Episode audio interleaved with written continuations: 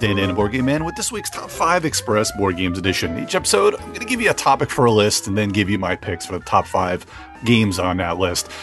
So, another thing I love to do each year, just kind of like going back 5 and 10 years and then doing the games of the year of those years, I like to pick a few designers and give my top 5 games of their whole catalog. It's part of the usual games you would think of this designer, and part of it is just my taste as a gamer. And kind of sometimes I like these hidden gems that these designers uh, put out. Today, I'm going to start a three show series on some absolutely great designers. I'm not going to give away the other two designers, but today we're going to cover the top five games by Uwe Rosenberg. Now, he's got seven games currently in the top 100 on BGG. And he's one of these designers that kind of, when they get a new mechanism they like, they put it in a bunch of games and then move on. He's done this with this wheel like resource mechanism where he kind of did that with et Labora and Glass Road, and then kind of a polyomino theme where he did with Cottage Garden, Feast of Odin, and Indian Summer. And uh, ultimately, just just he's a huge fan of farming in these games as well. Now he's a uh, of course a German designer that's been putting games out, some great games since the mid to late 90s. Uh, just just an absolute great designer. Won tons of awards for a lot of his games. So uh, I want to talk about my top five. Of course, there's going to be a few also rans that are all uh, really good games in their own right. Of course, when you have this many games and this many titles uh, that that he's put out, it's hard to you know, to to say one game over another. You know, it's hard to pick out five of these because I think he has like over 200 games uh, as far as regular games, of course, like expansions and and other things like that. Where he's also got uh, you know, uh, expansions for other type games that weren't necessarily his games, and then kind of bonus cards or uh, you know, things like that for for his own games. So, so I want to start out with an also ran. Mamma Mia is a game that's come up on some lists that I've put out. Uh, two to five player card game, very light card game. Uh, plays about thirty minutes. One of his first things. He started off with a few card games that were really good.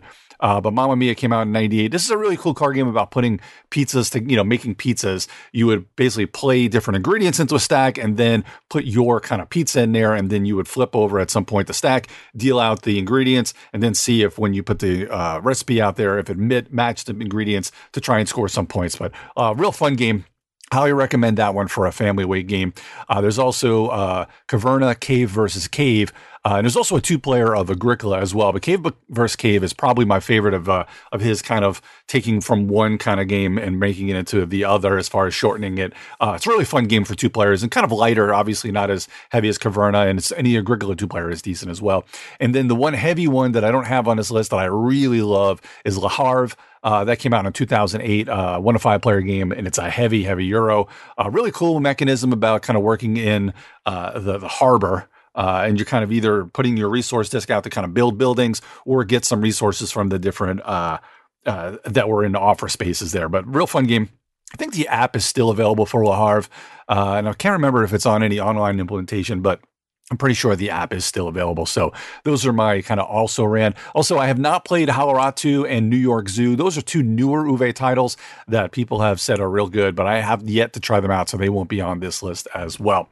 So number five, let's get into my actual list here. Number five is Nova Luna. This one came out a couple years ago, 2019. This is a one to four player abstract game. I'm not usually an abstract guy, but this one is a really, really fun game to play. And I played this with my family, uh, with my kids and my family and my game group. But it's a lighter to medium weight abstract game in which you're basically going around in circle. You're you're kind of doing this whole moon theme. So there's going to be a bunch of different tiles that are out, and you're going to be basically picking one of the tiles a certain amount away from the kind of moon tile that it tells you uh, what what you can start at. So I think it's you pick a tile one to three spaces away, and then you put it into your tableau. Now, depending on the color and other spaces around it, you're going to try to fulfill kind of mini contracts on each one of these tiles. So some of them may have to be next to two light blue and then one red, and so on. And if you can do that, they'll have different uh, little round spaces on each one of those contracts to be able to put uh, your little disc on. And you have to get rid of a certain amount of discs to win the game. So you're really uh, planning in advance, but you also got to take into consideration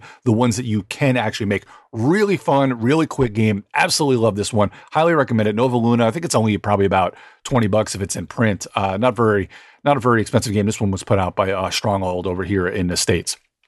Number four, we're going to get into more of a heavier weight euro or kind of a medium medium to heavier weight Euro. This one was Glass Road. This is kind of an unsung gem by Uwe.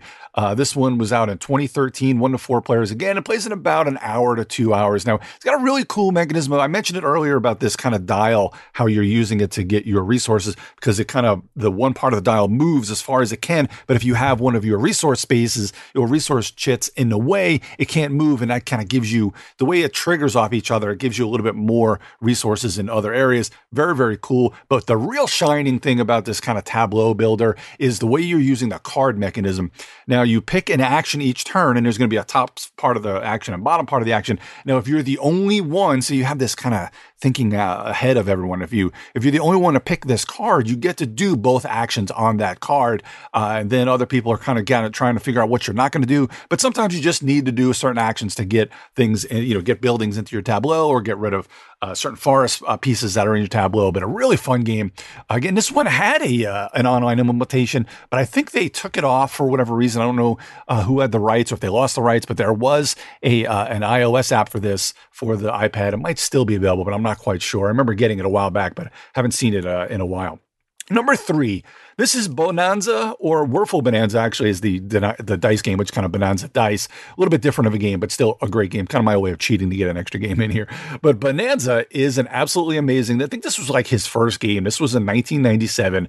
Uh, this is a really cool game of kind of trading with your. It's a card game in which you're trying to build bean fields and you're trying to get certain amount of cards to get more uh, coins but the more of the same card you have. Now the really the trick about this game which is really kind of different than a lot of other card games and it's really hard when you're explaining it because you have to tell people a million times you cannot rearrange the cards in your hand. So as you're pulling cards out from front to back or however you're holding them your front to back you cannot rearrange the cards so the way you're putting cards into your tableau or your fields are going to be to back. So you're going to want to trade these cards sometimes you're gonna you're gonna in the trading kind of phase of it sometimes you may have to take a bad trade for you or not an ideal trade just to get cards out of your hand so that when you put cards into your tableau you can get more. So there's all these different beans and they're really cute art uh, the garden beans green beans blue beans red beans all sorts of fun little beans in there. And there's actually a, three or four great expansions to Bohnanza. But this is a really cool card game, a lot of fun. Plays up to about seven players and plays in less than an hour. So it's kind of like one of those super fillers.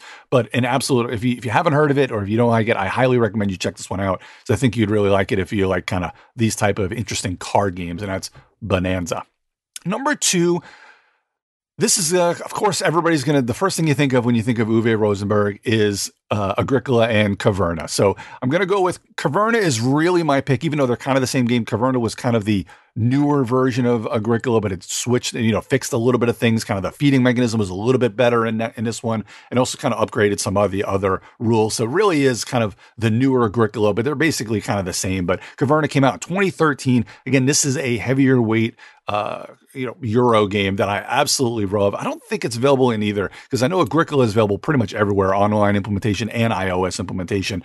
Uh, but Caverna, I don't think is anywhere yet. This plays one to seven players. I recommend it. Uh, solo game is actually really good, but I recommend it at three, three to four at most. Plays in about an hour to anywhere up to an hour to three hours. But if you play more players, obviously it's going to be uh, a lot, lot longer. Uh, I'm not sure who puts this one out. I think it was Lookout Games, maybe even Z-Man or, or Asmodee probably puts it out. But again, it's a it's a heavier weight euro in which you're trying to basically build your farm, but it's kind of cave farmer. So you're building in your cave and your farm. You're getting different animals. You're changing how your where your living is, uh, and using the worker placement mechanism. Just an absolutely great, great game. I cannot recommend this one enough. It is uh, in the top, obviously top 40 of BGG. I'm not sure if uh, the I'm not sure if Agricola is a little bit higher. I think they're they're probably both within a few of each other. I think Agricola is like 40, and I think Caverna is about 35 or so. So they're both great games, but I really, again, my recommendation is Caverna here. And the number one game by Uwe Rosenberg. You've heard me mention it a lot here on Top Five, uh, but probably even more on Munchkin Land because they keep putting out other versions of it. And a game this good gets a lot of treatment when it comes to Halloween or different holiday treatments or Christmas. And that's Patchwork. This is one of the best two player games, plays in about 30 minutes. It is on BGA as well, and it's a lighter two player game in which you're trying to make a quilt. And you can only uh, kind of like some of these other games I mentioned, you can only go a couple of spaces ahead of kind of where the last uh, piece was made, but you're trying to get different buttons. Uh, you know, again, other versions are a little bit different, but uh, but you're trying to get different buttons, which is your scoring, but you're also also using it as how you purchase things. And there's also a time mechanism. So depending on the space, and there's polyominoes is how you're basically putting the pieces into your quilt. So you're trying to fill up all these spaces on your quilt because you're going to have negative points, and also if you get a seven by seven space, you'll get a little bit extra points. But you're also trying to get more little, uh, you know, and the way they do the pieces is pretty cool because they have a good economy between pieces that are of easier to place pieces and also ones that have the little buttons on there which again that's the mechanism how you're going to get income and how you're going to get your points in a game. So it's really cool to see how much time is on there. All the pieces are very well done as far as the time versus uh, versus the size and also versus the buttons on there. So highly recommend Patchwork. Can't recommend it enough. And if you like the different versions, the like I said, there are uh, a lot of different versions between a Halloween edition. Uh, there's I believe a Christmas edition. Uh, there's all sorts of different. Uh, cool editions out there. So, and it's only usually about twenty to twenty five dollars. I think maybe even uh, maybe thirty or so. Uh, but it's another one I highly recommend. Uh, and that is my number one Uwe Rosenberg game. So, number five, Nova Luna. Number four, Glass Road. Number three, Bohnanza. Number two, Agricola or Caverna, the cave farmers. I would go with Caverna. And number one, Patchwork. So thanks for joining me this week on Top 5 Express Board Games Edition. If you have any questions or want to tell me what you had as your top 5 games by Uwe Rosenberg, please feel free to comment on this episode on majorspoilers.com or go to the site for tons of other great podcasts and content by Steve and the rest of the Major Spoilers crew or go to Discord in the top 5 uh, section and tell me what. You can go ahead and list out your top 5. A couple of people love to do that as well and it's always fun to interact on there as well. I am, of course, Dan Dan, the Board Game Man, and you can find me at Geek Jock Dan on Twitter and on the Geek All Stars podcast and also, like I mentioned, the Munchkin Land podcast here on Major Spoilers. I'll be back soon with more top five goodness. Until then, grab a new board game by Uwe Rosenberg, grab some patchwork, and play with some family and friends.